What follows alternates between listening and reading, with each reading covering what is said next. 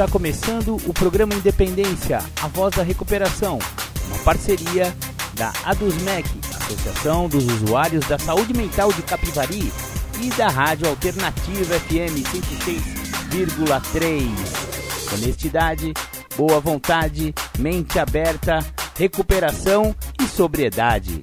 Com vocês, Marco Melo.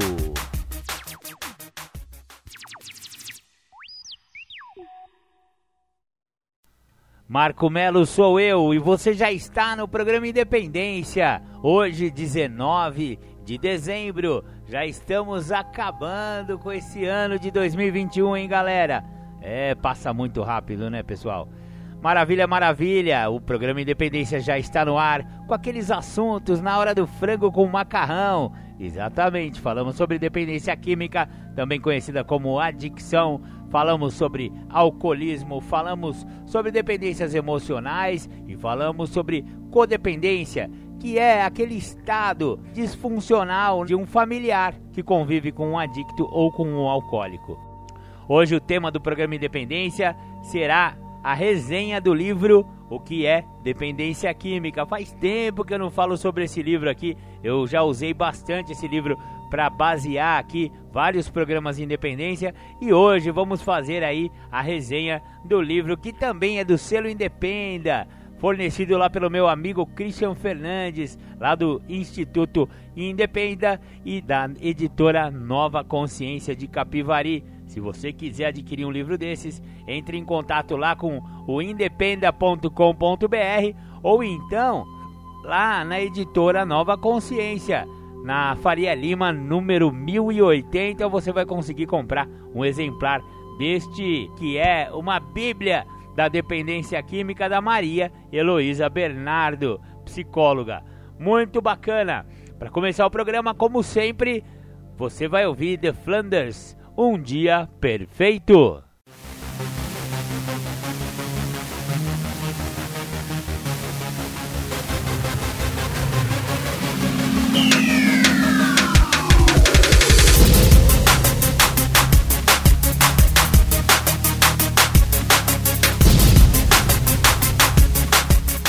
Você está ouvindo o programa Independência, a voz da recuperação.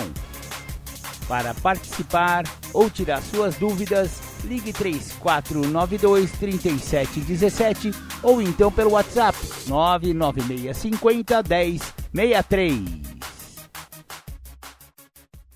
Ok, voltamos com o programa Independência. Você ouviu aí The Flanders, Um Dia Perfeito. A música que fala sobre aquele alcoólico que é de boa família, que é bem sucedido, que tem dinheiro, né? As pessoas bem-sucedidas ou de classe socioeconômica mais elevada costumam achar que não tem como ter problema de alcoolismo, né?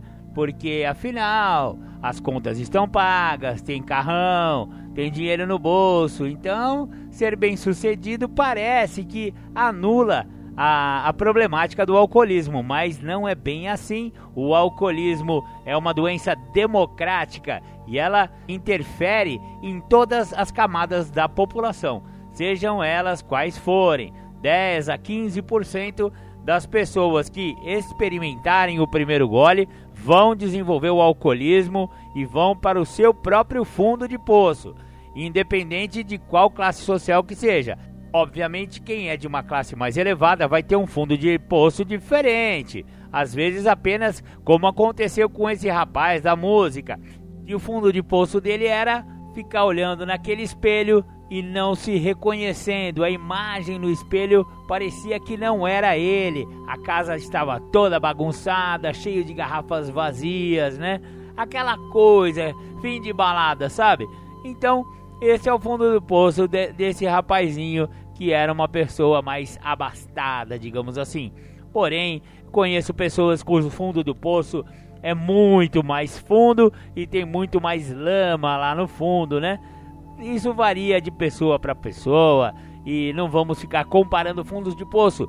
Porém, se você acha que tem problemas com álcool, ou então se ao acompanhar o programa Independência você começou a rever o seu modo de beber, que tal se você procurasse um programa de 12 passos, né? Alcoólicos Anônimos em Capivari, reuniões regulares todas as quartas e sextas-feiras às 20 horas e domingos às 9 horas da manhã, ali na Rua André de Melo 286. Cola lá, conhece os companheiros, vai tomar um café, não custa nada, é de graça, o programa universal e gratuito.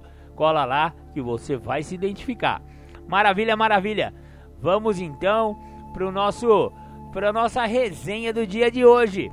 Exatamente, Maria Heloísa Bernardo, uma especialista em dependência química. Eu particularmente gosto muito da maneira como Maria Heloísa Bernardo aborda a dependência química, o alcoolismo, a codependência, etc e tal. Ela realmente entende muito bem e ela é muito didática, ela fala de maneira que dá pra gente que é leigo entender, sabe?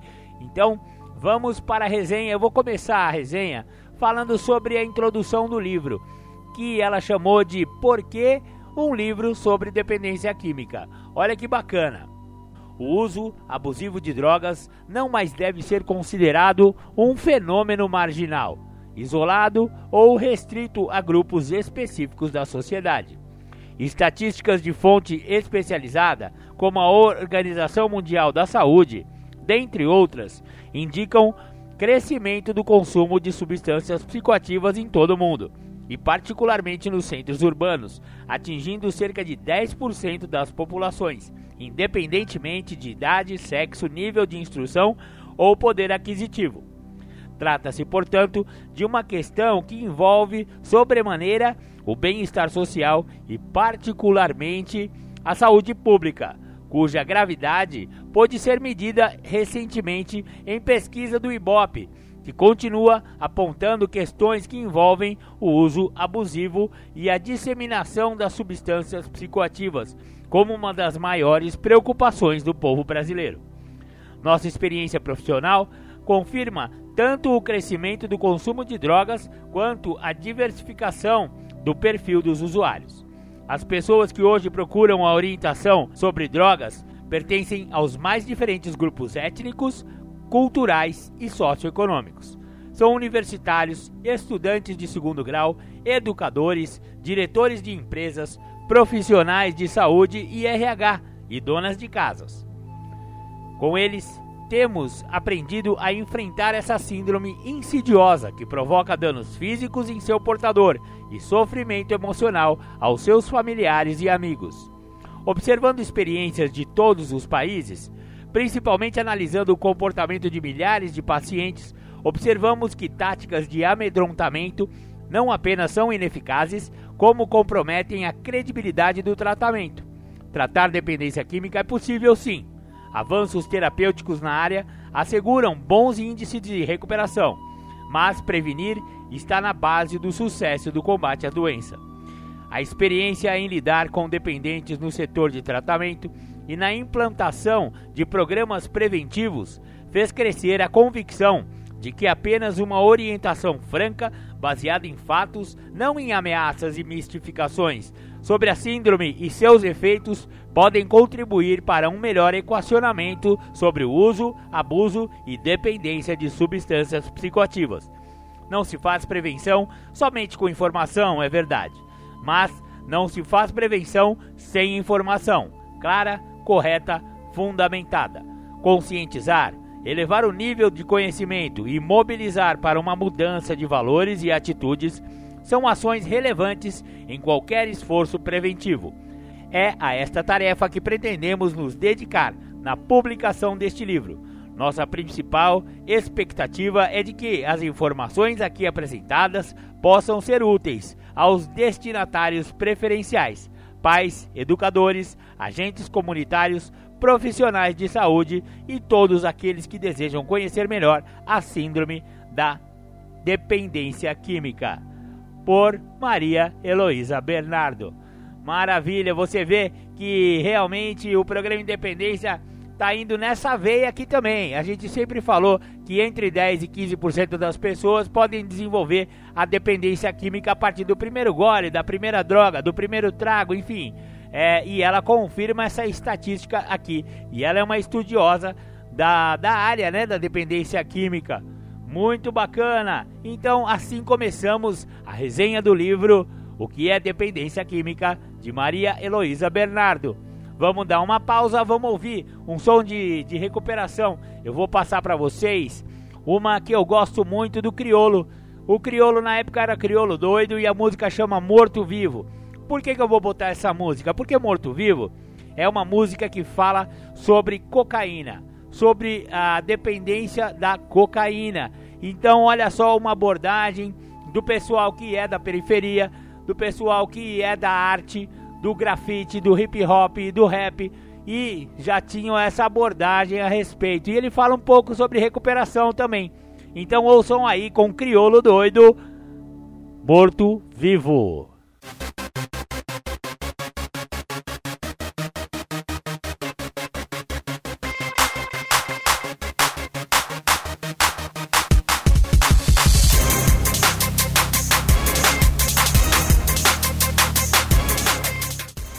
Voltamos a apresentar programa Independência, a voz da recuperação.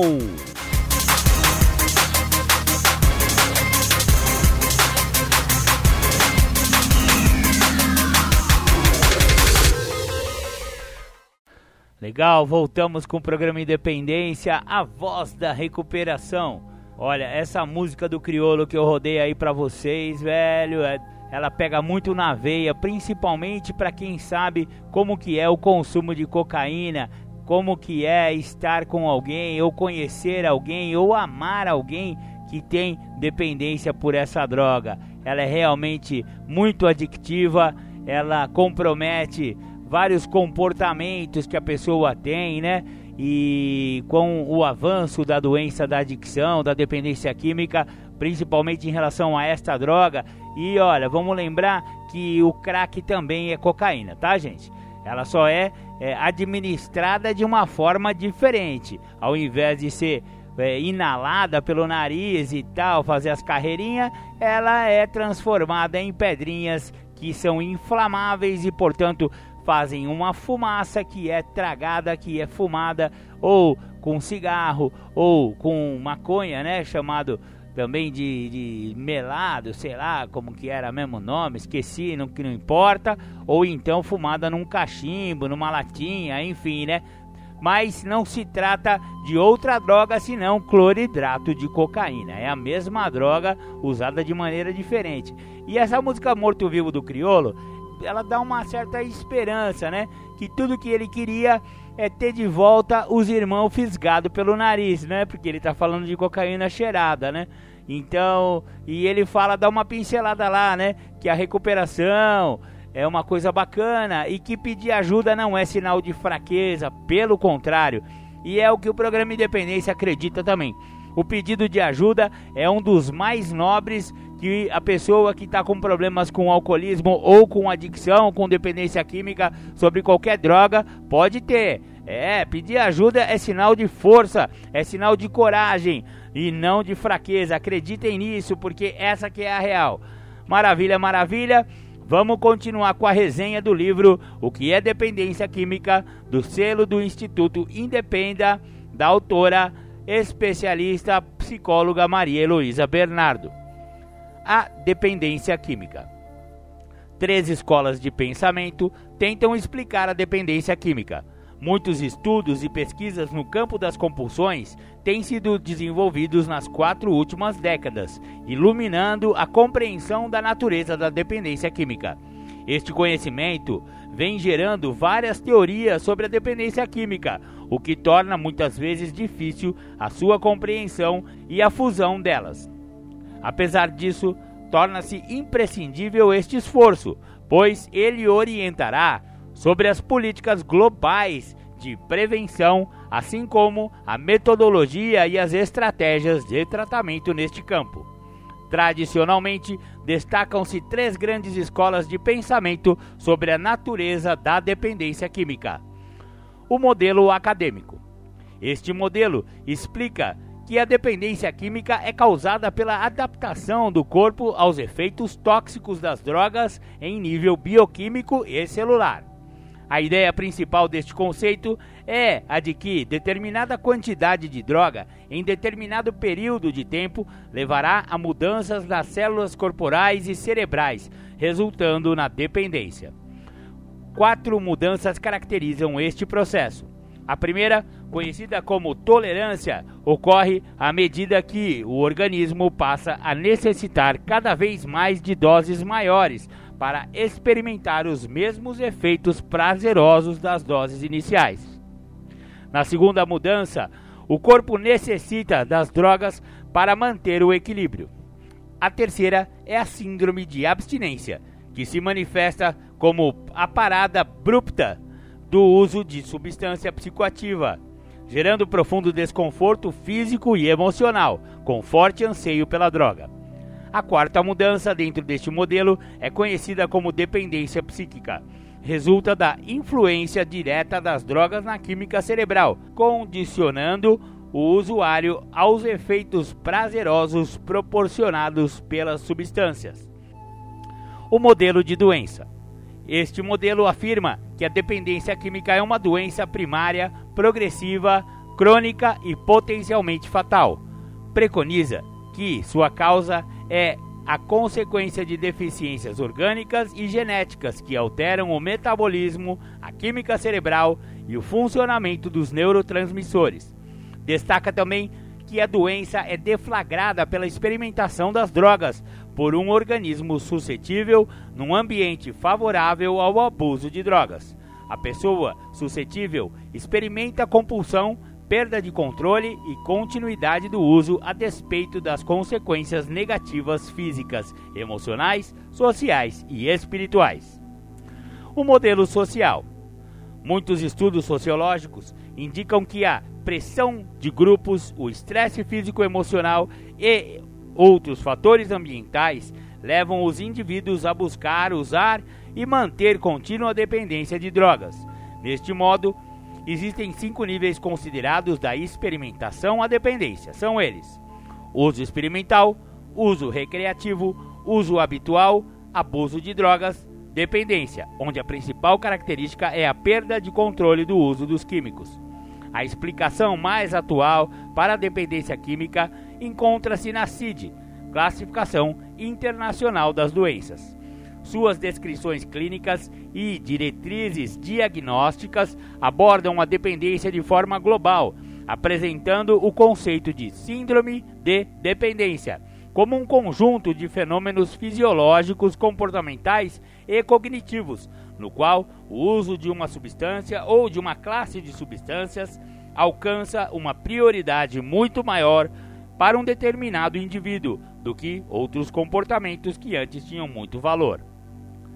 Compreendendo a dependência química. Drogas alteradoras do humor produzem modificações no cérebro que alteram seu funcionamento. O cérebro é composto de milhões de células que se comunicam umas com as outras e com o resto do corpo, enviando e recebendo mensagens químicas.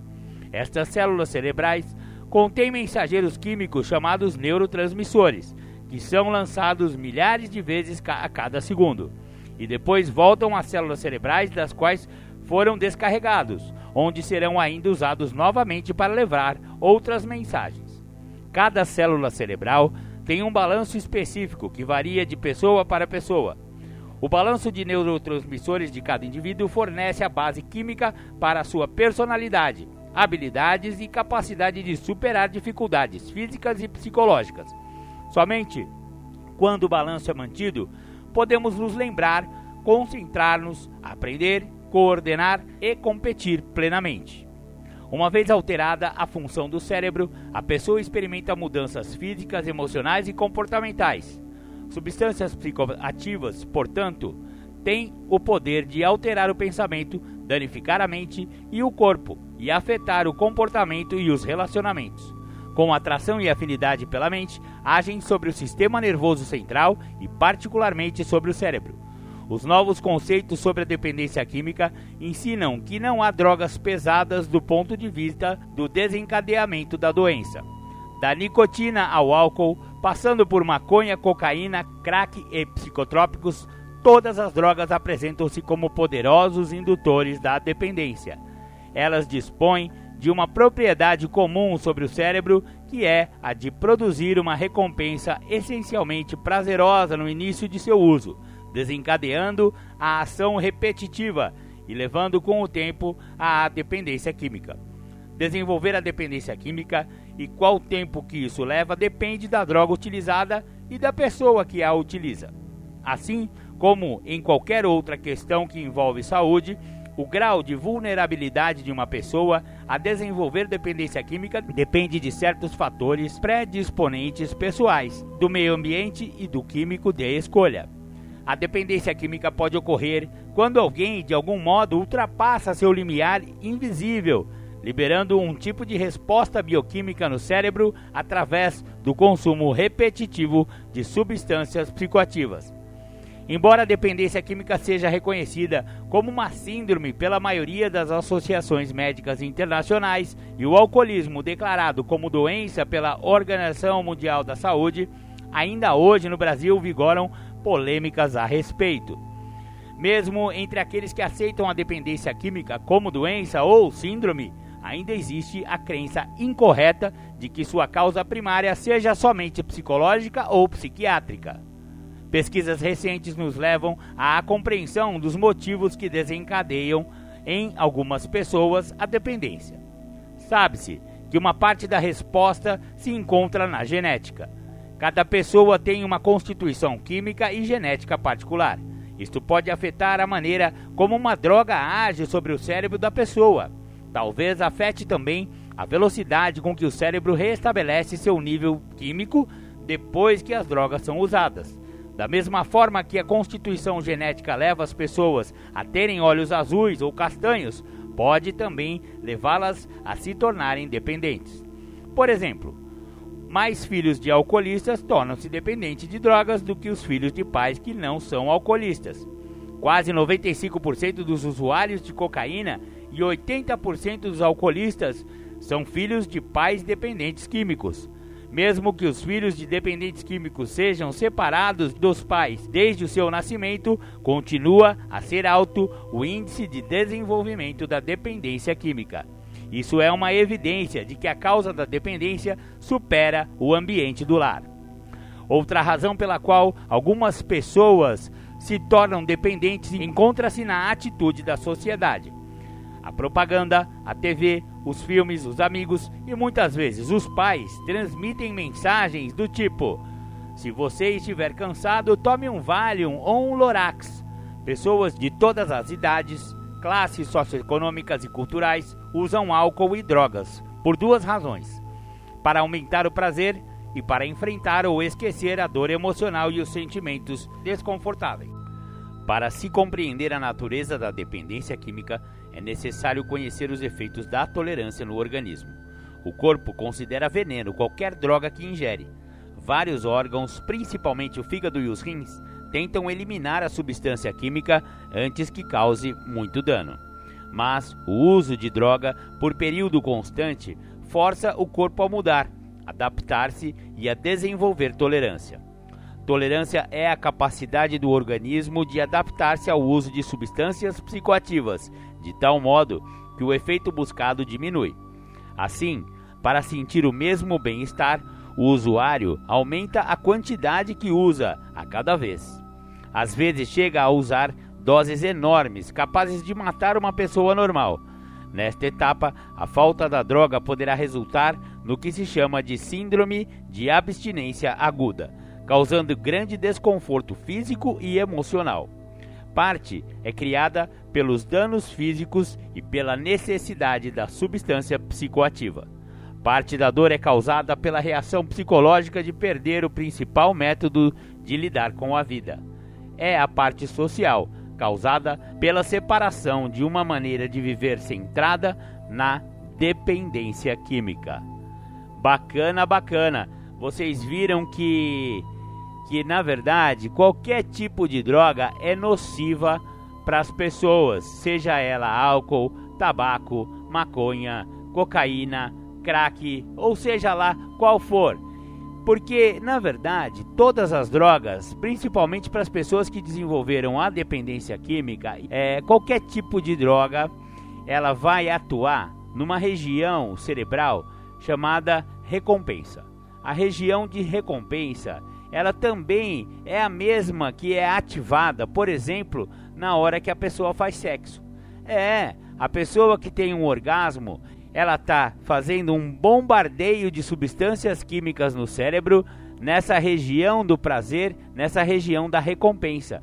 E o uso de droga também atua exatamente nessa parte. Então é por isso que a dependência independe do tipo de droga que a pessoa usa. Se o cara já tem um problema com álcool e droga, qualquer droga que ele ingerir vai atuar no mesmo lugar do cérebro da recompensa.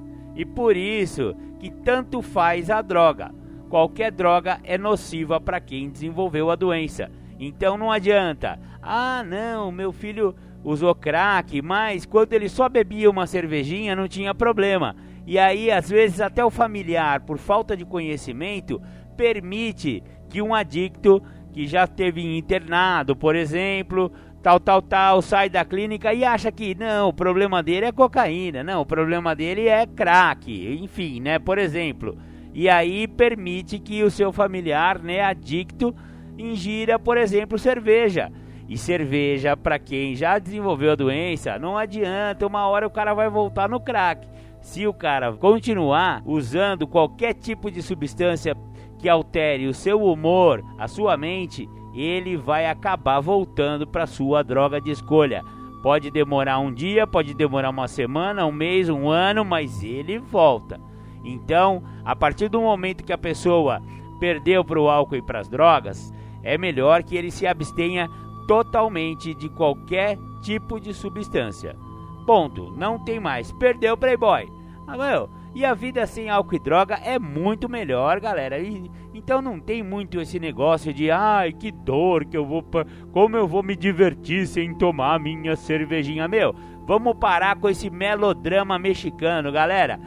Para, mano, não, não, não é belezinha cervejinha, meu. O cara já tá dependente químico, meu. Já era, já era, perdeu. É isso que a pessoa tem que se conscientizar. A partir do momento que perdeu, já era. Chega, mudar de vida, mudar de fase. Para de tocar esse disco aí, mano. Beleza, beleza? Vamos fazer uma pausa aqui na nossa resenha do livro O que é do livro O que é Dependência Química da Maria Heloísa Bernardo, selo Independa. E vamos ouvir um som de recuperação. Eu vou colocar para vocês O Nosso Amor é DNA. O nosso amor é DNA. O nosso amor é amor puro. O nosso amor é o que há, é luz que ilumina o escuro.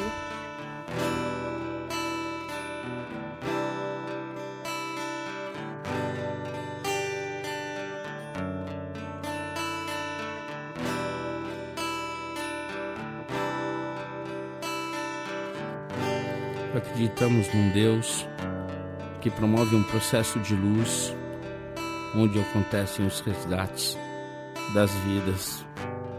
Um Deus que mora em narcóticos anônimos, dentro das salas e dentro dos corações dos adictos em recuperação, para que nenhum adicto morra sem antes conhecer os caminhos de DNA. Esse Deus ele tem mensageiros que levam essa mensagem de uma maneira amorosa, porque esse Deus, o nosso Deus, o Deus de DNA é só amor o nosso amor. O nosso amor, é DNA, o nosso amor é amor puro.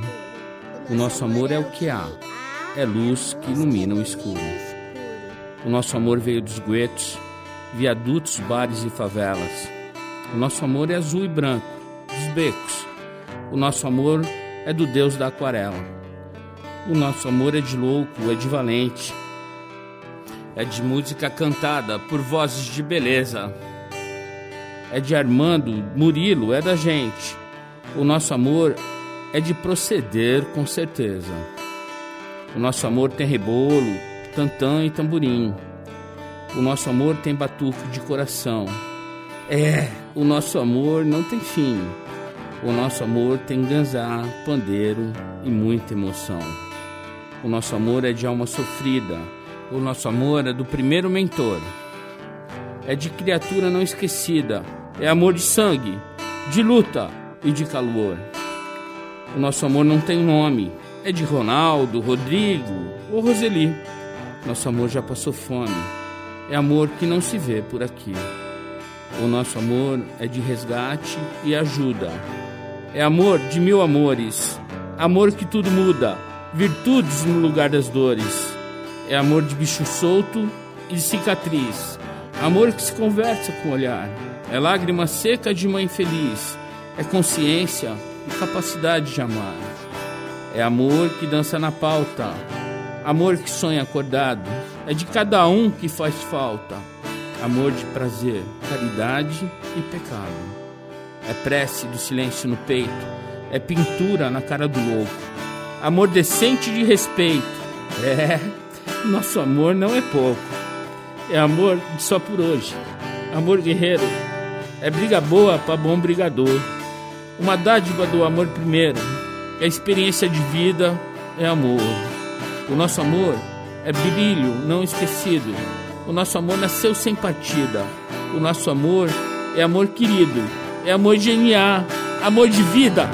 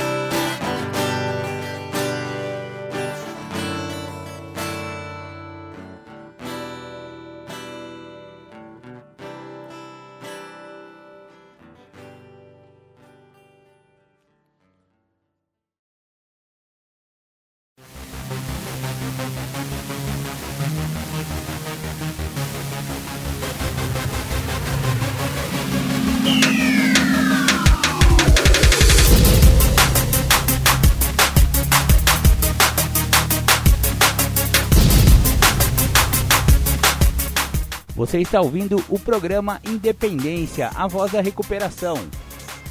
Para participar ou tirar suas dúvidas, ligue 3492 3717 ou então pelo WhatsApp 99650 1063.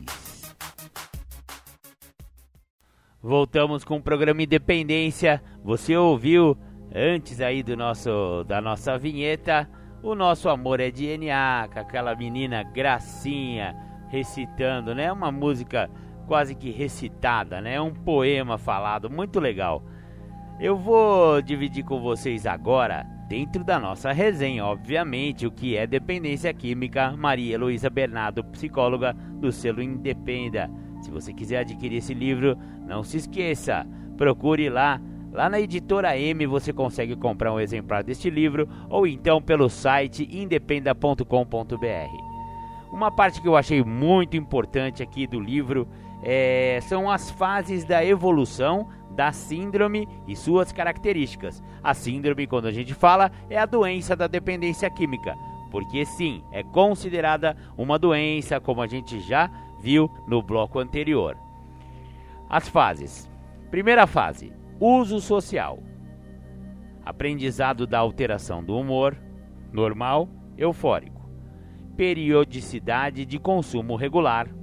Ressacas ocasionais. Experiência emocionalmente positiva e gratificante. Segunda fase: manifestação da dependência. Tolerância às substâncias psicoativas tentativas de normalização do estado de humor depressivo para o normal, aumento da quantidade de uso, primeiros lapsos de memória, queda da produtividade e rendimento no trabalho ou na escola, dificuldades no relacionamento interpessoal, ressacas cada vez mais frequentes isolamento e sofrimento psíquico e emocional. Terceira fase: instalação da síndrome da dependência química. Dependência física, necessidade de manter certa quantidade da substância psicoativa no organismo para evitar abstinência, alucinações, profundas depressões do humor, baixa autoestima, ideias de suicídio. Vocês veem que realmente a evolução, né, a, a, dependência química é progressiva, como a gente sempre falou aqui no programa Independência, né? E aqui está a especialista psicóloga doutora Maria Heloísa Bernardo, que não nos deixa mentir. Foi o que a gente sempre falou aqui. Agora, para encerrar a nossa, a nossa resenha, eu vou falar sobre um, um pouco sobre espiritualidade. Na verdade, não sou eu quem vai falar, mas sim o livro que está sendo resenhado: Espiritualidade e Dependência Química. Quando se lida com saúde ou recuperação da saúde, o cuidado ao ser humano necessita ser integral. Implica considerar as diferentes dimensões que o compõem. Dentre elas, das menos consideradas e das mais importantes são relacionadas à espiritualidade, sobretudo naqueles que se encontram vítimas de doenças crônicas. Nos profissionais da área da saúde, a abordagem espiritual gera desconforto que se deve, em parte, à hegemonia do modelo de saúde predominante, o modelo médico, que privilegia a abordagem na doença e o esquartejamento do indivíduo, dividindo-o em órgãos, aparelhos e sistemas, em detrimento de uma abordagem integral em suas múltiplas dimensões biopsicossociais. A formação da maioria dos profissionais de saúde obedece à mesma lógica para atender o modelo vigente. Abordar espiritualidade envolve focalizar a dimensão individual essencial e a transcendente dimensão espiritual que é inerente ao ser humano. Experiências espirituais no tratamento da dependência química. Por razões não muito claras, os seres humanos sempre sentiram a necessidade persistente de produzir mudanças no seu mundo interno utilizando substâncias psicoativas. O álcool, em particular, está ligado a experiências cotidianas devido aos seus muitos usos cerimoniais. Beber tem sido parte indispensável da vida social, religiosa e política há milhares de anos. Os registros históricos demonstraram que em épocas passadas as pessoas bebiam muito. Hoje poderíamos chamá-los de bebedores pesados ou bebedores problemáticos. Era o curso natural das coisas. Bebidas destiladas eram muito apreciadas e usadas como remuneração a trabalho prestado. No ano de 1640, por exemplo, os fundadores da cidade de Boston, nos Estados Unidos, voltaram para banir esta prática. O resultado foi uma greve imediata que acabou com a nova lei. O costume dessa época era beber com frequência em grande quantidade. As crianças consumiam álcool durante as refeições em família, principalmente cerveja e cidra fermentada. Era comum servir álcool aos trabalhadores em projetos comunitários, inclusive na construção de igrejas e roças de terrenos, pois o consumo do álcool servia para aliviar a fadiga ou a dor do trabalho. Casamentos, batismos e dias de festas eram regados a bebidas, assim como as ordenações de clérigos e até funerais. Apesar de a bebida alcoólica fluir livremente no meio social, encontramos apenas relatos isolados de bebedores problema. Algumas explicações sugerem que, apesar dos colonos gostarem de álcool, odiavam a embriaguez pública. Pessoas encontradas embriagadas eram recolhidas à cadeia, recebiam multas pesadas e eram até chicoteadas. Os ideais de família e comunidade eram consagrados. Essas sanções sociais ajudavam a controlar o comportamento dos bebedores. Com o passar do tempo e com a expansão, as comunidades se tornaram mais dispersas e difíceis de governar. As ligações à família e comunidade afrouxaram e a bebida alcoólica fluiu livremente. No século XIX, ainda nos Estados Unidos, surgem as posições do Dr. Joseph Turner e de um grupo conhecido como Associação Americana para o Estudo da Embriaguez, incentivando o desenvolvimento de tratamento como uma especialidade médica e de pesquisas como a dependência do álcool e outras drogas. Esta foi provavelmente a primeira associação a reconhecer a importância da espiritualidade na recuperação do alcoolismo ambivalência com relação ao álcool e outras drogas. Em janeiro de 1920, devido a pressões políticas geradas pelos movimentos de temperança, foi proibida a venda e consumo de álcool nos Estados Unidos. Este movimento ficou conhecido mundialmente como a Lei Seca. Neste período, os estados americanos ratificaram a 18ª emenda à Constituição e a proibição se tornou política oficial da nação. A proibição durou até o ano de 1933, quando foi extinta. Declararam os entendidos que foi o período que mais se consumiu álcool naquele país. Na obra A Revolução da Abordagem Multidisciplinar à Recuperação da Adicção, Jerry Spicer, à época presidente da Fundação Hazelden, revela que o colapso da proibição ao uso de álcool nos Estados Unidos introduziu a era que ainda persiste na atualidade. Reconhecida como a idade da ambivalência que afetou todo o mundo e também o Brasil. Uma das consequências dessa atitude confusa foi que os americanos ignoraram a necessidade do tratamento de alcoólatras por 20 anos. Os bebedores crônicos eram geralmente presos e encarcerados com pouca possibilidade de receber atenção em saúde. Outros foram tratados como pacientes portadores de transtornos mentais de base. Esta ambivalência deixa questões cruciais sem resposta. O que é um comportamento de beber aceitável? O que devemos ensinar aos nossos filhos sobre o uso de álcool e outras drogas? Como a sociedade deve tratar pessoas que se tornaram alcoólatras ou dependentes? Até o momento, não existe consenso internacional coerente e amplamente aceito a estas perguntas.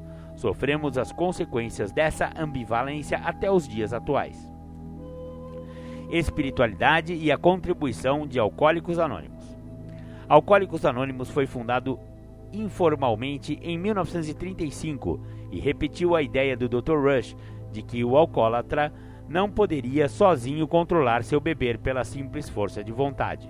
Bill Wilson, conhecido como Bill W., cofundador de AA, desesperado nas tentativas frustradas de se manter abstinente, se envolveu com um grupo religioso chamado Grupo Oxford que procurava reativar o espírito do cristianismo do primeiro século.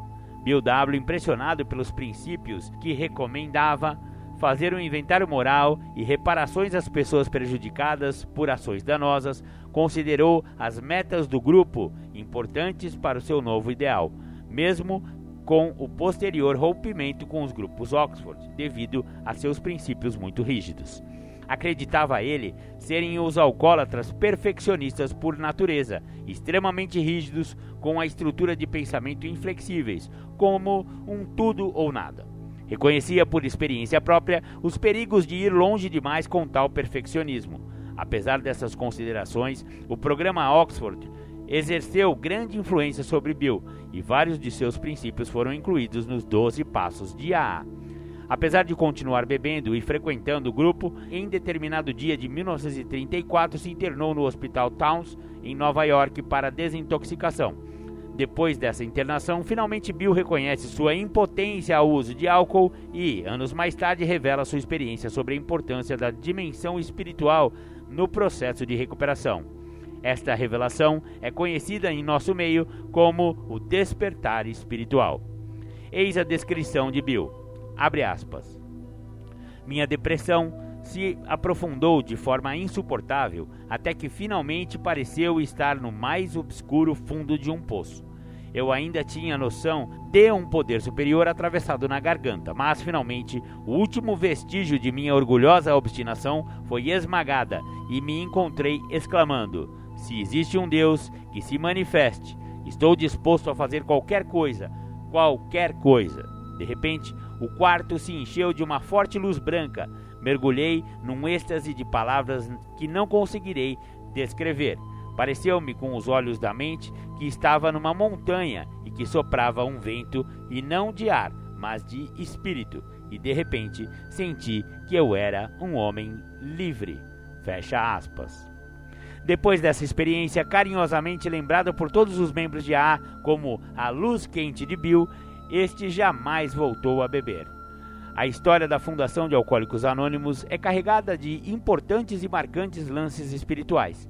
Em 10 de junho de 1935 ficou registrada a fundação oficial de Alcoólicos Anônimos. O programa do novo grupo tomou forma definitiva com a primeira edição do livro Alcoólicos Anônimos, também conhecido como Grande Livro e no Brasil como Livro Azul. Alcoólicos Anônimos foi e é um forte marco nas iniciativas profissionais para tratamento da dependência química no Brasil e no mundo.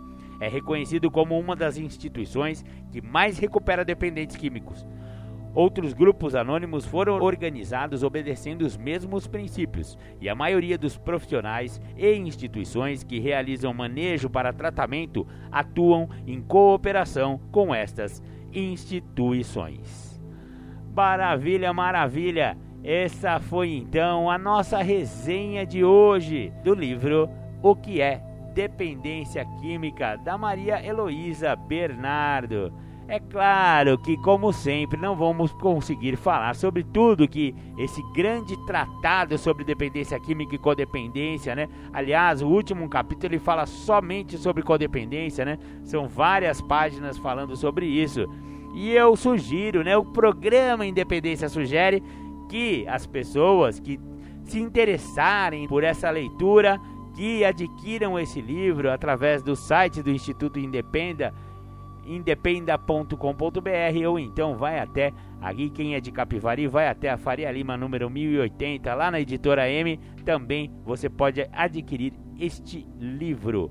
Bacana, bacana, eu queria agradecer ao Cristian Fernandes por ter nos fornecido essa, esse exemplar deste livro que está aqui na minha frente. Muito bacana o livro, vale a pena a gente conhecer.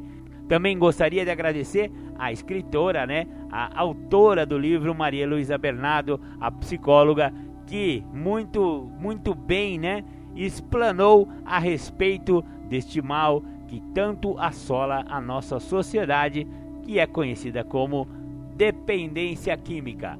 Maravilha, maravilha. Agora vamos para o nosso nossos apoios culturais e já já a gente volta. Em poucos segundos, a vida pode se revelar para você. Enquanto isso, anote esse telefone: 0800 888 6262. Se você tem problemas com drogas, procure Narcóticos Anônimos. Nós podemos ajudar. Narcóticos Anônimos www.na.org.br 0800 888 6262.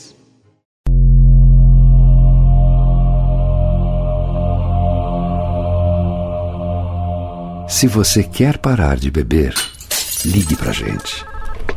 Alcoólicos Anônimos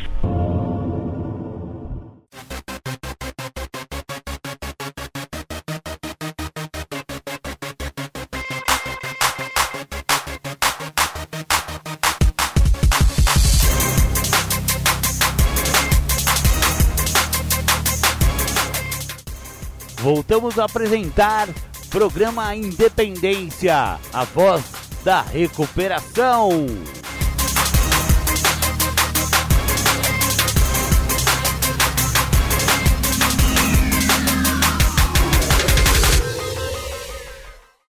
Legal, após nossos apoios culturais, voltamos com o programa Independência, a voz da recuperação. Agora, no segundo bloco do nosso programa, vamos ouvir Júlio César falar sobre as divergências. Esse áudio foi de uma convenção de narcóticos anônimos lá em Caldas Novas. Com vocês então, Julião.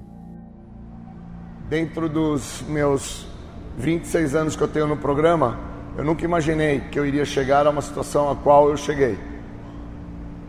É, com 20 anos sem fazer uso de substância química, eu tento o suicídio. E agora eu venho é, tendo alguns incômodos emocionais que ficam me solicitando a ideia de que, é, como, como está tudo muito complicado em sua vida, seria melhor você morrer. Se você entrasse em óbito, você não teria que passar o que você está passando, porque envolve todo um contexto de ordem psíquica. Quando eu chego ao programa, para que vocês entendam o que é o tema desta convenção. Às vezes as pessoas chegam aos programas dos anônimos, sejam estes programas com base de 12 passos, de comedores compulsivos, devedores anônimos, fumantes anônimos, alcoólicos, narcóticos anônimos, e se chega 100% comprometido. Esse comprometimento é dentro de um tríade. São em questões físicas, questões psíquicas e questões sociais. Quando nós chegamos ao programa de Narcóticos Anônimos, muitos dos nossos que são pessoas que hoje têm múltiplos anos limpos, múltiplas décadas, ao chegarmos, nós fomos acolhidos de uma forma errônea, de trás para frente. E só nos atentamos a isso depois de algumas décadas em recuperação. Foi um erro que, de primeiro momento, não se tinha esse entendimento, porque não se fazia a devida leitura que se tem que se fazer através das literaturas. Um ser humano ele é capaz de transpassar as muralhas da China através da leitura ele é capaz de interpretar a inexistência do que ele não enxerga. Ele é capaz de avaliar o impossível. Mas isso só quem faz a leitura. Nenhum diagnóstico dado a cada um de nós que somos portadores de uma doença, de uma enfermidade que trabalha no tríade, nenhum diagnóstico nos dado, ele é possu possuidor, determinante de um destino.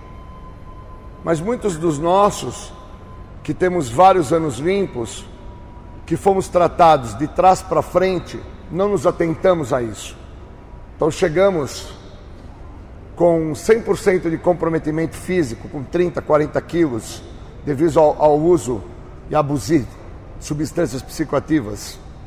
Então, a parte física muito comprometida, 30 quilos, olheira, problemas de ordem física, comprometimentos por parte dos abusos físicos que passamos dentro de uma, de uma gama de, de ações que assim nos sujeitamos, dentro do, das agressões, dentro da autoagressão, dentro de situações que nos comprometeu muito. Mas muitos não citam isso. Eu sou usuário de droga injetável. Com isso, eu trouxe mais de uma doença.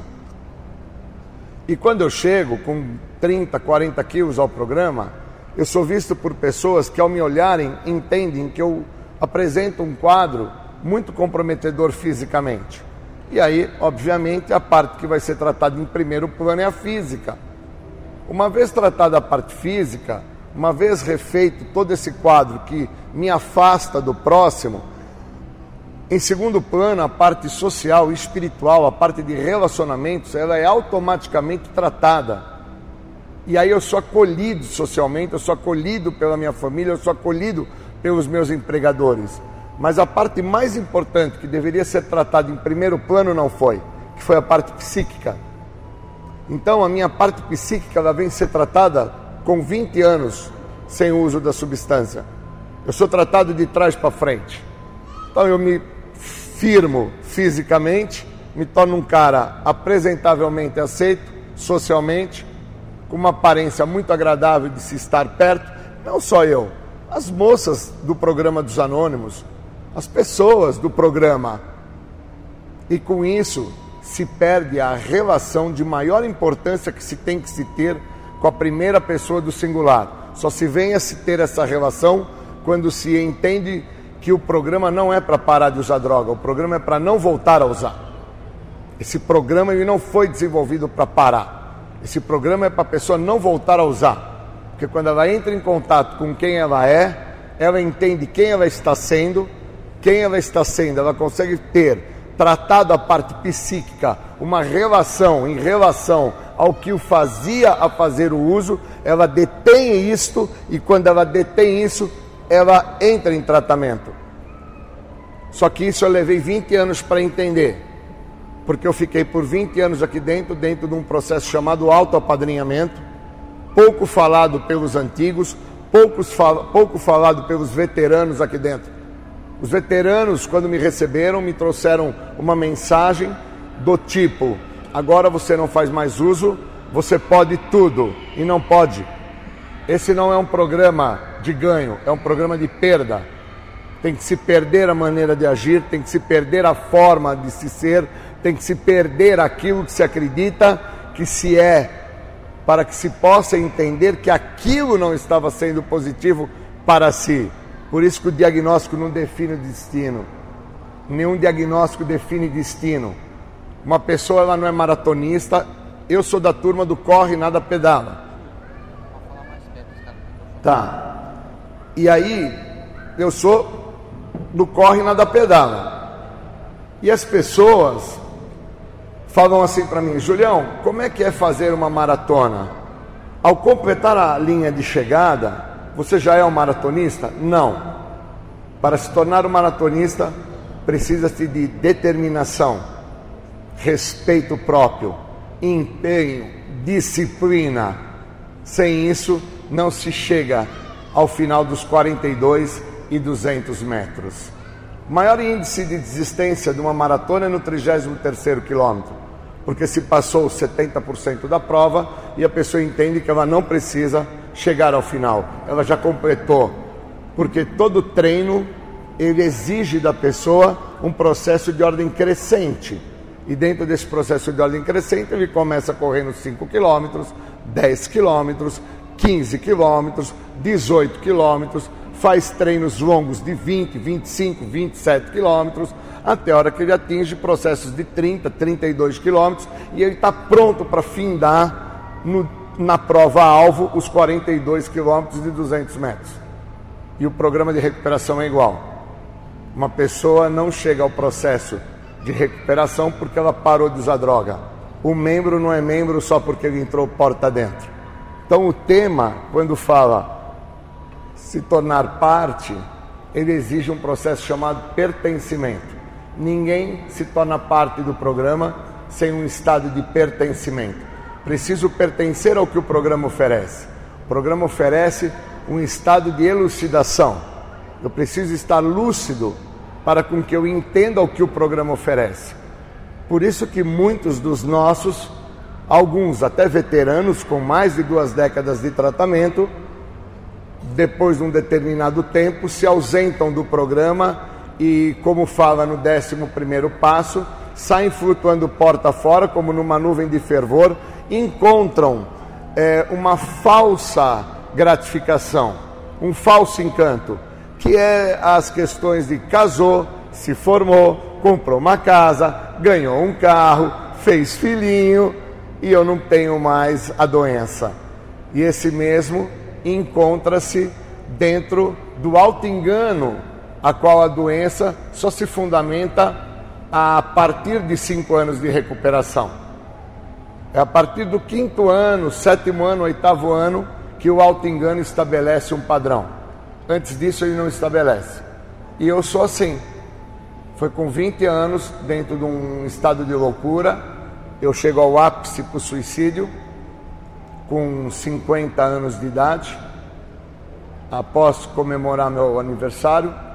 Hoje tenho 55 anos e eu sofro um acidente muito sério, acidente esse que me impossibilita de andar por meses, me estabelece uma relação com uma cama, fralda e pessoas a me ajudarem para com que eu pudesse comer, urinar, evacuar, tomar banho. E ali pôde-se entender, algumas pessoas que me acompanharam, que eu não tinha tratamento. Porque o que estava em pauta era minha exigência, minha imposição, meu domínio, minha falta de percepção que eu não controlava situações, que eu me encontrava na necessidade da aceitação da ajuda do outro.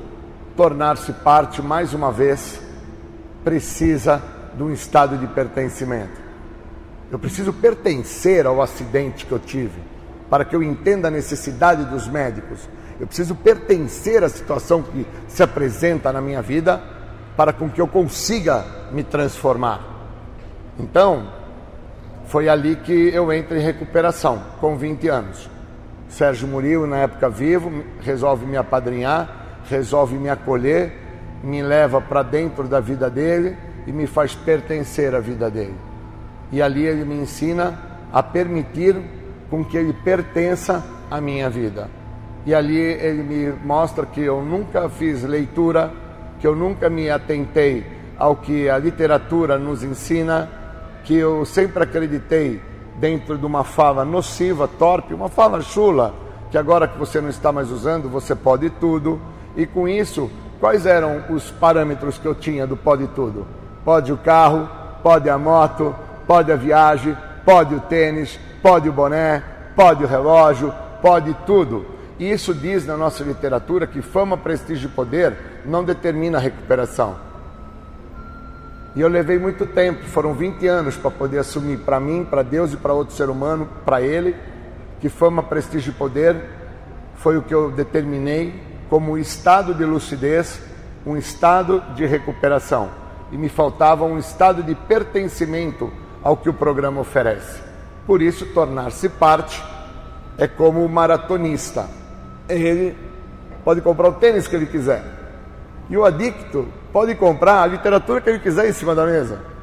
Ele pode comprar todas as literaturas, vai ajudar bem a Irmandade financeiramente. Mas ele não se torna uma pessoa em recuperação por ter feito isso. E o maratonista, ele não se torna um maratonista só por ele ter passado a linha de chegada.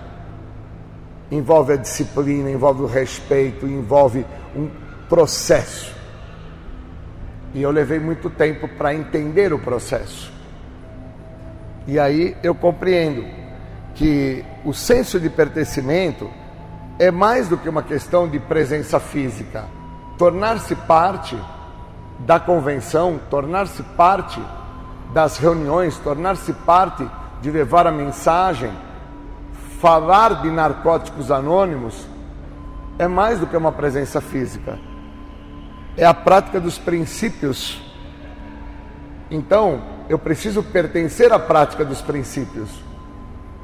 Quem não tem a prática dos princípios dentro de um estado de pertencimento, de efetividade, vai ter problemas maiores dentro do que o programa tem a oferecer. Porque está escrito na última página do texto básico que a única coisa que o programa oferece é a libertação da doença da adicção. E na página 2 do Guia para Trabalhar os Passos, define que a doença é uma coisa, ela não é as drogas, ela não é o meu comportamento, ela é algo que determina a minha pessoa o que fazer, como fazer, de que maneira.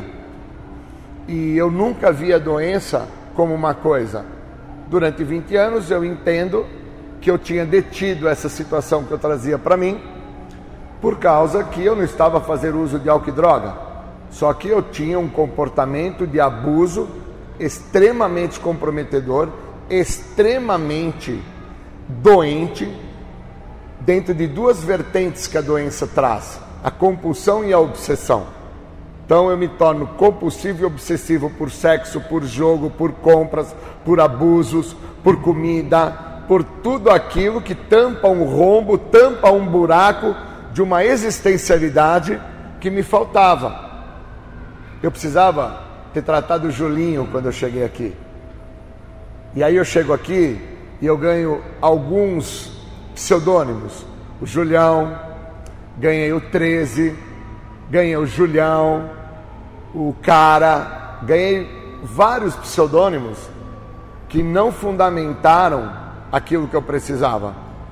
E aí, com 20 anos sem fazer uso da substância psicoativa, o rombo da existencialidade se torna muito maior, porque eu não trabalhei aquilo que eu precisava. Aquela criança que precisava de um acolhimento paterno, de um acolhimento materno, aquele cara que precisava é, ter compreendido que regras, disciplinas que tentavam assim me trazer, meus pais, eu as não aceitava. Como eu não tratei nada disso por longos anos, eu construí uma figura dentro de uma situação inexistente. Aí, quando eu sou cobrado para lidar com esta figura, essa figura não tem recurso. E o que o programa oferece é recurso.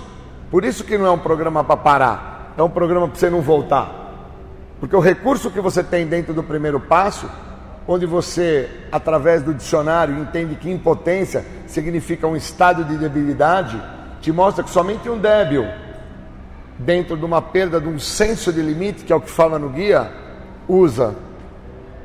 Então, quando eu fico pautado na ideia que eu sou impotente, eu repito como um papagaio de pirata o que muitas vezes eu escutei na sala. Eu sou impotente, eu sou impotente, eu sou impotente, mas não compreendo que impotência é um estado de debilidade.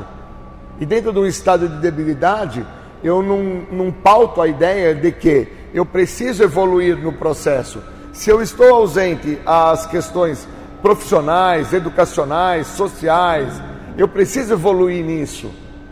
Mas eu não evoluo nisso porque eu me vejo impotente, eu não me vejo num estado de debilidade.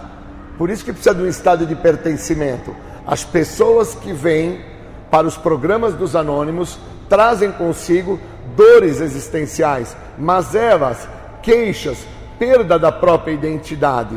Se a mesma não buscar o que a falta, o que a falta vai a alcançar num outro ponto de sua vida. E aí, quando esse momento te alcançar em outro ponto da tua vida, a sua falta de recurso não vai te deixar interpretar que o que está te acontecendo e que te oprime e que te condena é aquilo que te falta, é a parte que te falta. Então, quando eu me atento na parte que me falta, eu entendo o tema. Se torna parte, Júlio. Vem para o programa Vem ler a literatura, vem entender o que a literatura tem para te oferecer. Vem fazer parte, cara. Não para só de usar. Vem compreender por que, que alguns buscaram evoluir educacionalmente, por que, que alguns fizeram um processo onde transcenderam profissionalmente. Venha fazer parte da ideia daqueles que reconhecem a sua inexistência dentro da própria história familiar que assim eles fizeram, aonde faltava a eles família, acolhimento. Vem fazer parte, cara. E aí eu sou confrontado, porque eu envelheci e ao envelhecer fica tudo mais difícil.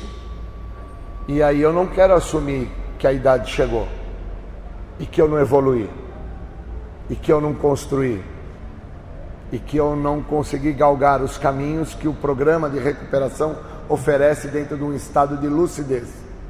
Não de uma condição sem químico, um estado de lucidez, um reconhecimento da parte que me falta. Onde está Julinho, cara? O medo que me consome. Onde está?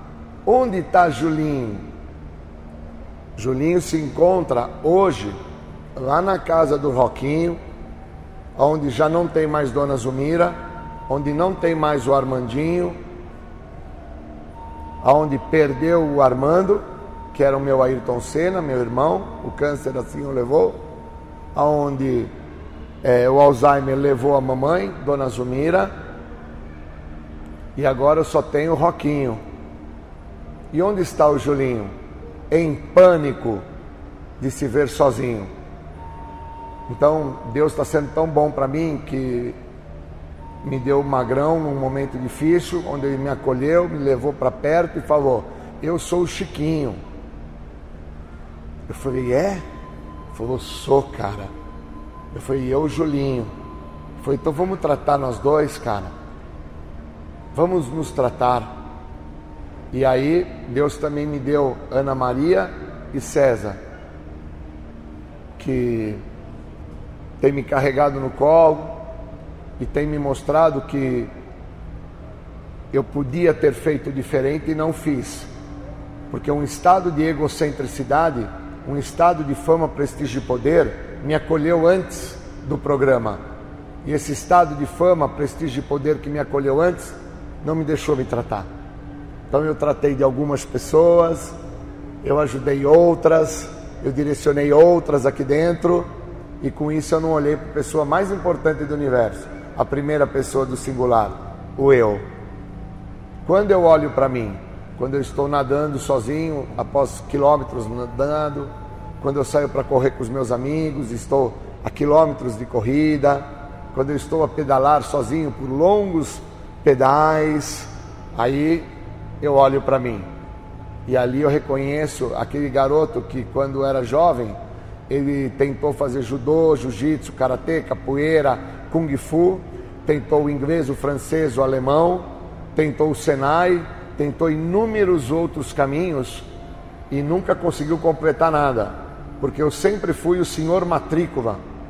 Me matriculei em todos esses cursos e nunca consegui completar nada. E agora, aos 55 anos, eu me vejo na necessidade de terminar o curso superior, de formar minha família. E de ser um cara melhor. E está muito difícil. E aí eu tenho alguns amigos em especial, Zé Carlos, no Rio, que às vezes ele me liga e fala, Julinho, ô Julinho, é, não é assim, né, cara? Não faz isso com você, porque eu busco, dentro da exaustão no esporte, a parte que me falta. Então eu, às vezes, minha esposa fala assim, cara, cinco horas da manhã e você já está preparado para treino. Da onde vem essa necessidade? Essa necessidade vem da parte que me falta, que não foi tratada, da parte psíquica. Porque aí eu olho pessoas na sociedade e entendo que, como eu tratei primeiro a parte física, me recompus, me construí, depois fui aceito socialmente, ganhei corte de cabelo, ganhei tênis, ganhei é, aplausos, ganhei fama, prestígio, e, e isso exacerbou um espaço, que é o que fala na literatura. As reservas são espaços que construímos no programa para recair. E esses espaços foram construídos dia a dia, ano a ano, momento a momento. Porque para não olhar para aquilo que me falta, eu sempre colocava alguma coisa nesse espaço. Então eu coloco os bens materiais, eu coloco as mulheres que passaram na minha vida, eu coloco os filhos que eu trouxe para essa existencialidade, eu coloco qualquer coisa, mas eu não coloco aquilo que me falta, que construiria o Julinho. Por isso que tornar-se parte do que o programa tem a oferecer precisa de um pertencimento. A pessoa não completa os 42 quilômetros porque ela comprou o melhor tênis e foi correr. Ela teve que pertencer a um treino, ela teve que pertencer a uma dinâmica, ela teve que pertencer a uma objetividade, a, uma, a um processo disciplinário que faz com que ele entenda que em alguns momentos ele vai ter que diminuir o pace e em outros aumentar o pace. E isso é um trabalho de continuidade. E o programa é um programa que é um trabalho de continuidade. Não basta tirar as drogas, não basta ingressar no serviço da Irmandade, tem que pertencer ao serviço. Não basta parar com a droga e achar que, porque está lendo a literatura, fazendo passo, ele já está em recuperação. Eu passo passo com os meus afilhados, eu passo passo com meu padrinho, eu frequento reuniões de passos e consigo interpretar claramente que o que falta à minha pessoa? O reconhecimento para a minha pessoa, para Deus e para outro ser humano da minha inexistência. Então, em algumas áreas da minha vida, eu existo de forma intensa. Eu existo de forma 150%.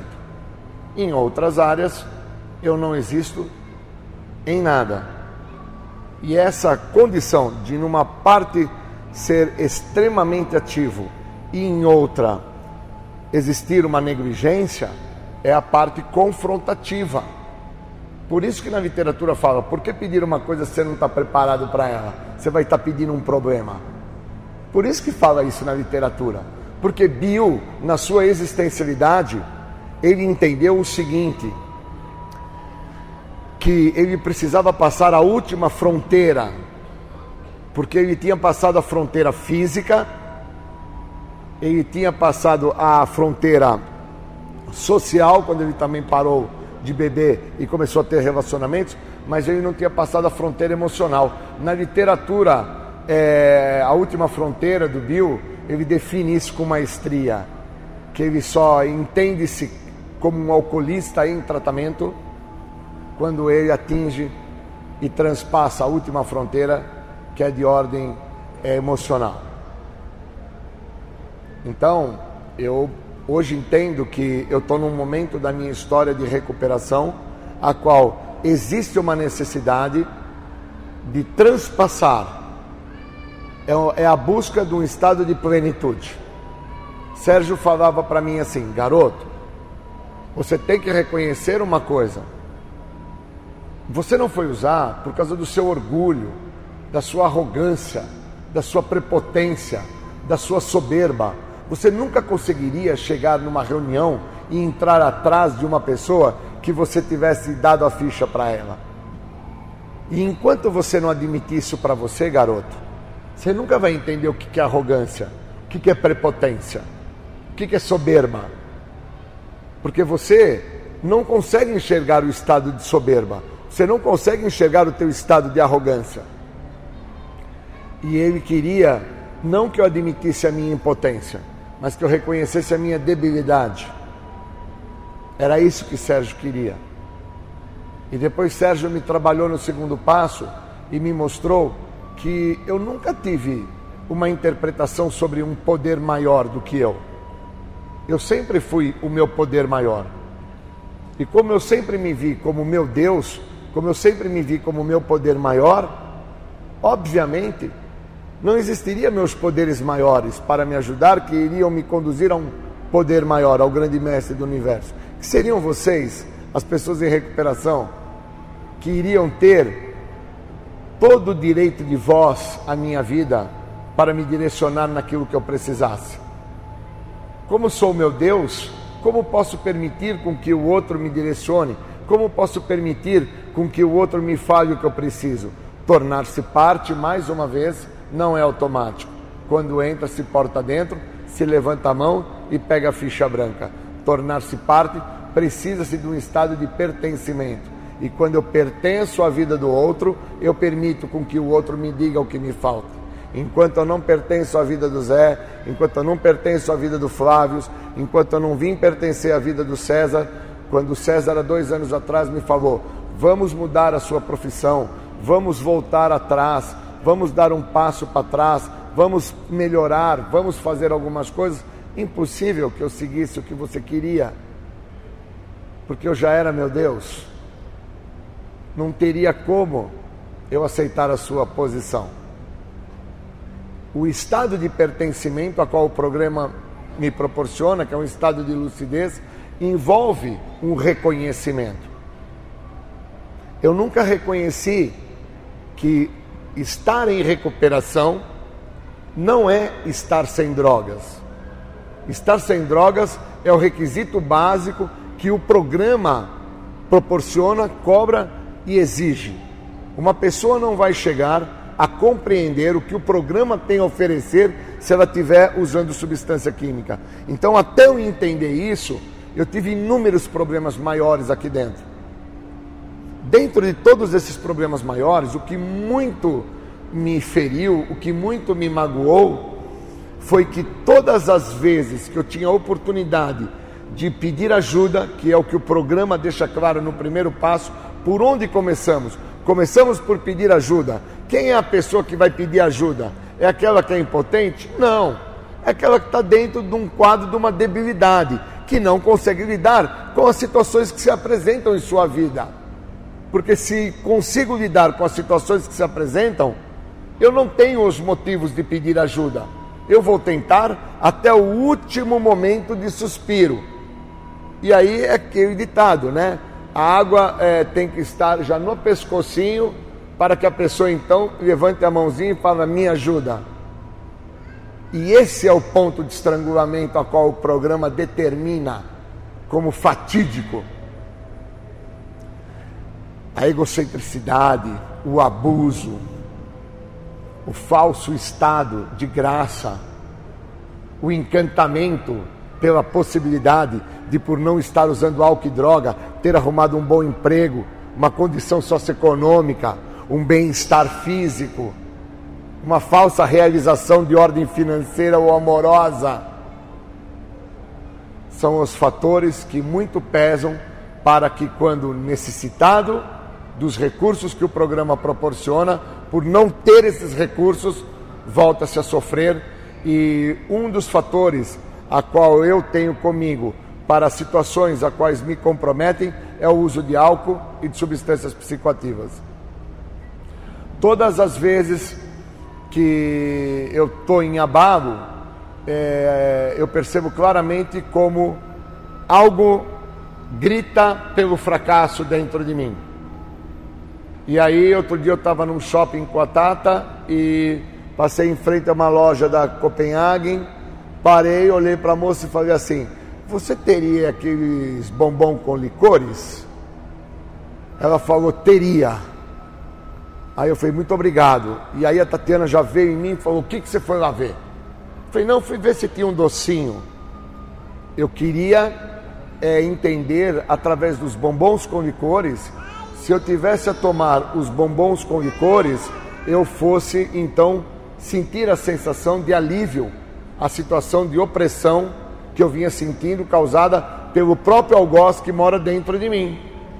Porque o que, que eu não quero? Ir no bar o que, que eu não quero? Ir na favela? O que, que eu não quero? Ser visto como uma pessoa que teve um problema maior por parte de uma substância psicoativa. Agora, obter um alívio e uma sensação através de uma situação que não é vista como nociva, isso me interessa.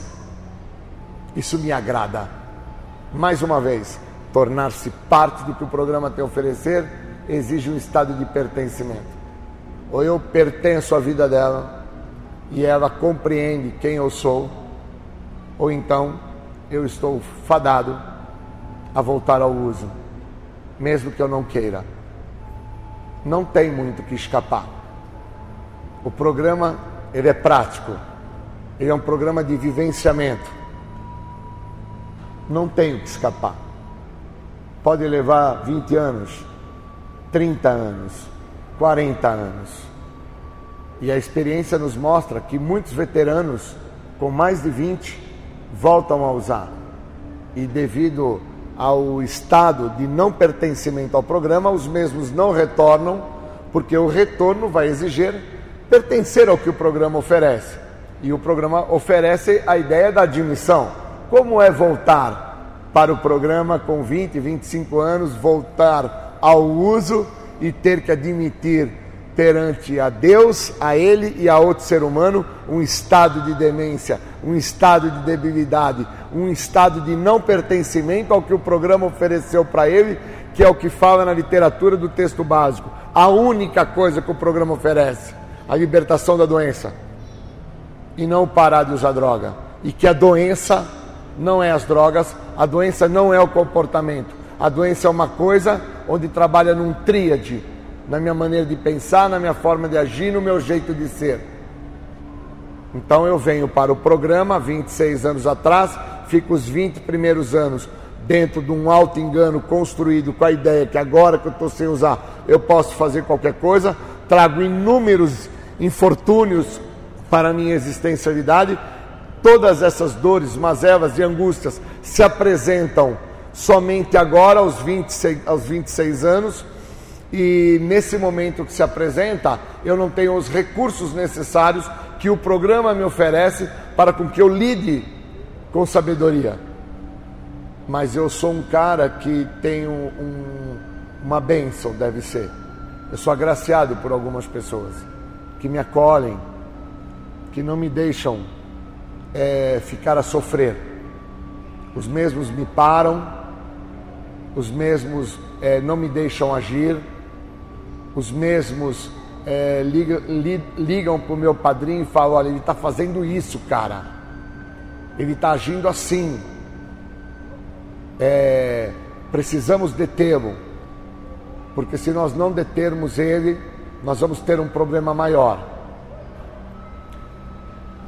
Santo Agostinho, eu sou um leitor assíduo de Santo Agostinho, e Santo Agostinho define que eu sou o futuro do meu passado. E se no meu presente eu não me transformo, quer dizer que eu estou exercendo o meu passado no meu hoje. Porque Santo Agostinho define que não existe o amanhã, só existe o agora. Então, se eu não me transformar agora com vocês, eu nunca vou entender que toda a literatura da Irmandade, do texto básico, ela foi escrita no verbo do passado para ser lido no verbo do presente, para ser praticado no verbo do futuro. E Sérgio fez isso comigo. Fez eu ler, fez eu entender verbos, fez eu entender ponto e vírgula. E hoje Vanildo, meu padrinho atual, ele vem me cobrando esta continuidade, ele vem me fazendo entender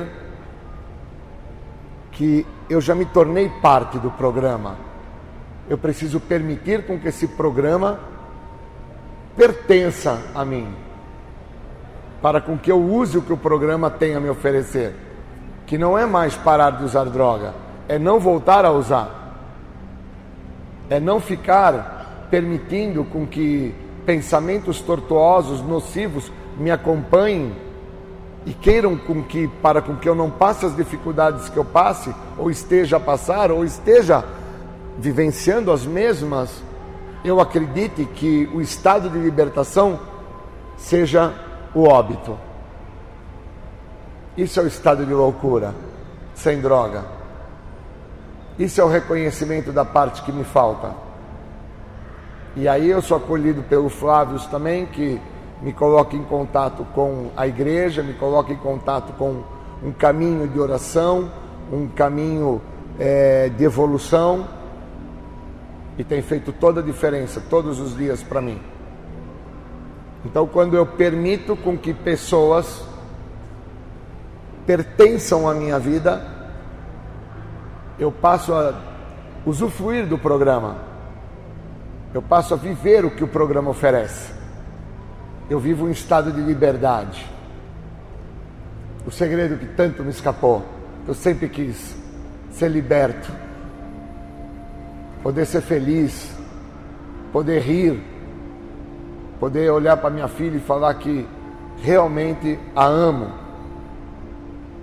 poder olhar para os meus amigos e falar: vocês são as pessoas mais importantes da minha vida, poder permitir com que cada um de vocês façam parte, tornem-se parte, mas isso está dentro da literatura. Na parte mais importante do programa. Na parte mais importante. É a parte mais linda de toda a literatura. Está na página 135. Há outros adictos. Em síntese, quer dizer, no todo. Todas as vezes que eu estou no todo, a síntese do todo se apresenta. A credibilidade. Eu sabia quem vocês eram, simplesmente iguais a mim, que vocês pararam de usar e encontraram uma nova maneira de viver. Vocês não se importavam com o que eu tinha ou com o que eu deixava de ter. Nas leituras do começo das reuniões, eu ouvia que não importava o que ou quanto eu tinha usado. Muitos iguais a mim sentiram-se gratos por descobrir também que faziam parte. Sabíamos então que sofríamos bastante, mas queríamos ser aceitos e acabei que eu também fui. Os adictos que eu conheci quando eu comecei a ir às reuniões fizeram com que eu me sentisse muito bem-vindo. Eles me ofereceram os seus números de telefone e eles me encorajaram para com que eu ligasse ou pedisse ajuda a eles a qualquer hora. Mas o que eu encontrei de mais importante foi a identificação. Pessoas, membros, que usaram como a minha pessoa. Eles partilhavam as suas experiências e como ficaram limpos. Os membros que sabiam exatamente o quanto eu me sentia isolado e sozinho. Parecia perceber era instintivo, que eu precisava somente de um simples e amoroso abraço. Era como se todo o grupo soubesse exatamente do que, que eu precisava, sem que eu tivesse que pedir. O programa, ele não é para ter mais nada do que isso. É só o abraço. Não preciso de mais nada. Eu não preciso de mais nada. Essa é a parte que me falta. Essa é a parte que me faltou na minha parte paterna. Essa é a parte que me faltou na minha parte materna. Essa é a parte que me faltou e que me trouxe até vocês. Só o abraço. Queria agradecer a vocês pelo abraço que eu venho recebendo de vocês. Pelos meus amigos em comuns, Claudião, Zé Carlos, Flavião, Ana Maria e, e César, Tata, aqueles que eu acompanho desde jovenzinho, que quando me encontraram aqui, primeira coisa que fizeram foi me abraçar. Não me perguntaram nada. Nada, cara. O Lu, o meu irmãozinho ali, só me abraçaram e falaram: Porra, cara, que bom, Everton, que bom, Júlio, que bom, porque vem me acompanhando. Aí hoje o Marcelo e o meu irmão Bagaí, o papagaio, me pegaram para treinar e ouviram como é que eu me encontrava. E eles falaram, nós vamos até o fim juntos.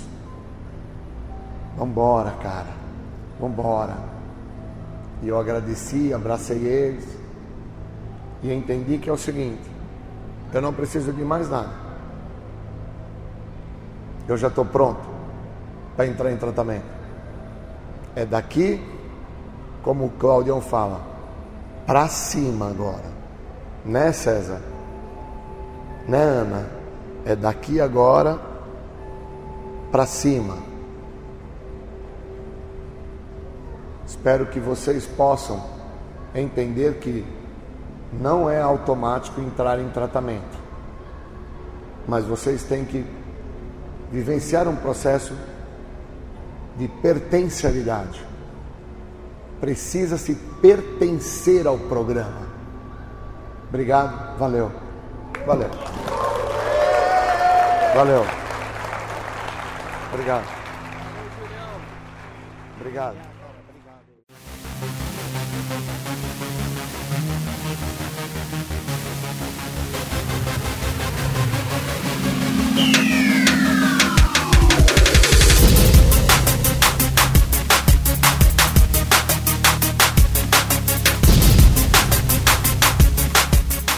Você está ouvindo o programa Independência, a voz da recuperação.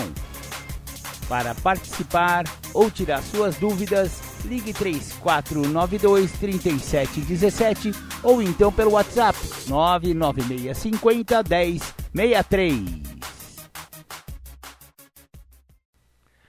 Legal, esse foi Júlio César Butti. Muito bacana a sua explanação a respeito, né? Bacana, bacana. Vamos então, temos mais alguns minutinhos de programa Independência, então eu vou deixar vocês aí com músicas de recuperação pra gente é, ir curtindo aí esse finalzinho do nosso programa. Muito obrigado, um beijo no coração, fiquem com Deus e até domingo que vem. Tchau, tchau.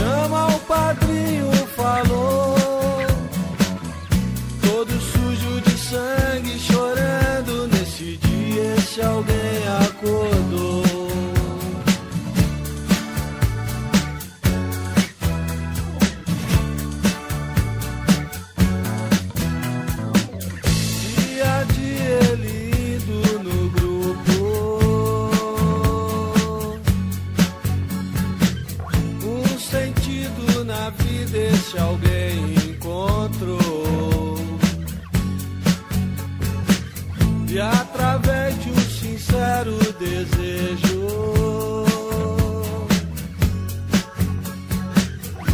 uma vida de Trevenia resgatou. E voltando pra casa sem droga, sua mulher de alegria.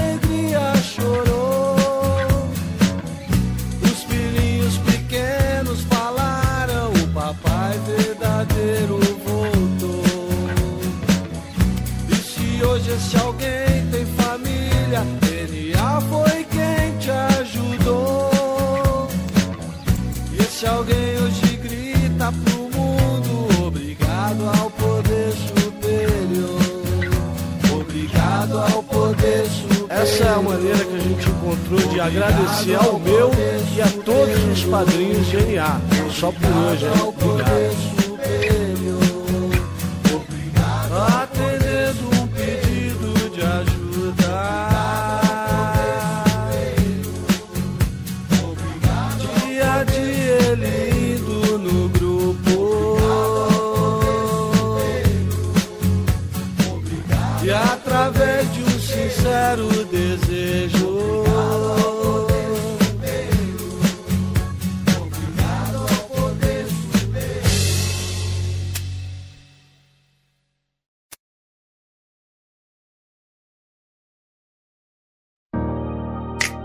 anonimato é o alicerce espiritual de todas as nossas tradições.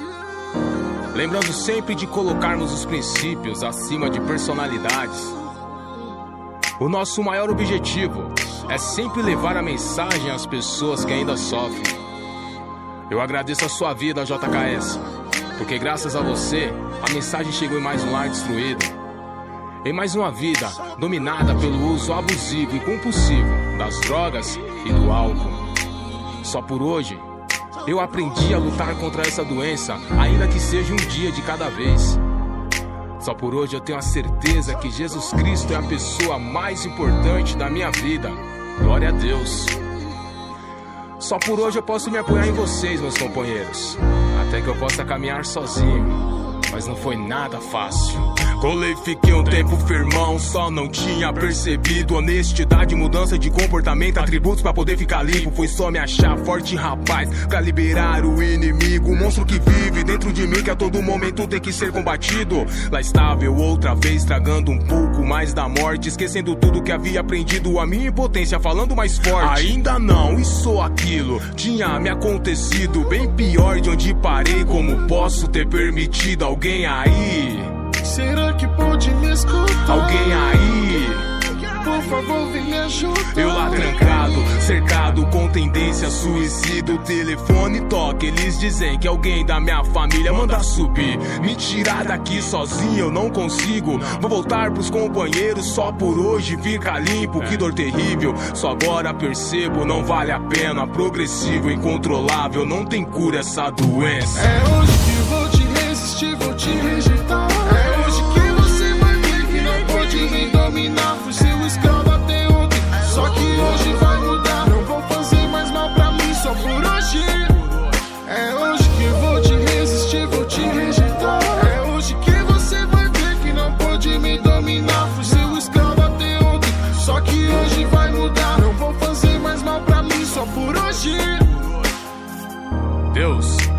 Conceda-me serenidade para aceitar as coisas que eu não posso modificar, coragem para modificar aquelas que eu posso e sabedoria para reconhecer as diferenças. É defesa, armadura, sei que protege minha vida. Seja feita a sua vontade, é o que a gente precisa. Obrigado pela minha família, obrigado pelos companheiros, obrigado pela sala aberta por estar em nosso meio, por me mostrar meu real tamanho, fundo de poço, dar a vida a quem não merecia. De novo, de novo, por me pegar em teu colo, por debaixo das suas asas, manifestar seu amor e alguém que não vale nada.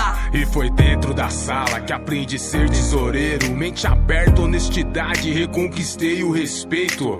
Os evites essenciais, pessoas, lugares e hábitos. O lance é não se preocupar com o futuro e nem se culpar pelo passado. É hoje que vou te resistir, vou te rejeitar. É hoje que você vai ver que não pode me dominar. Fui seu escravo até ontem, só por hoje vai mudar. Não vou fazer mais mal pra mim, só por hoje, só por hoje. É hoje que vou te resistir, vou te rejeitar. É hoje que você vai ver que não pode me dominar. Fui seu escravo até ontem, só que hoje vai mudar. Não vou fazer mais mal pra mim, só por hoje.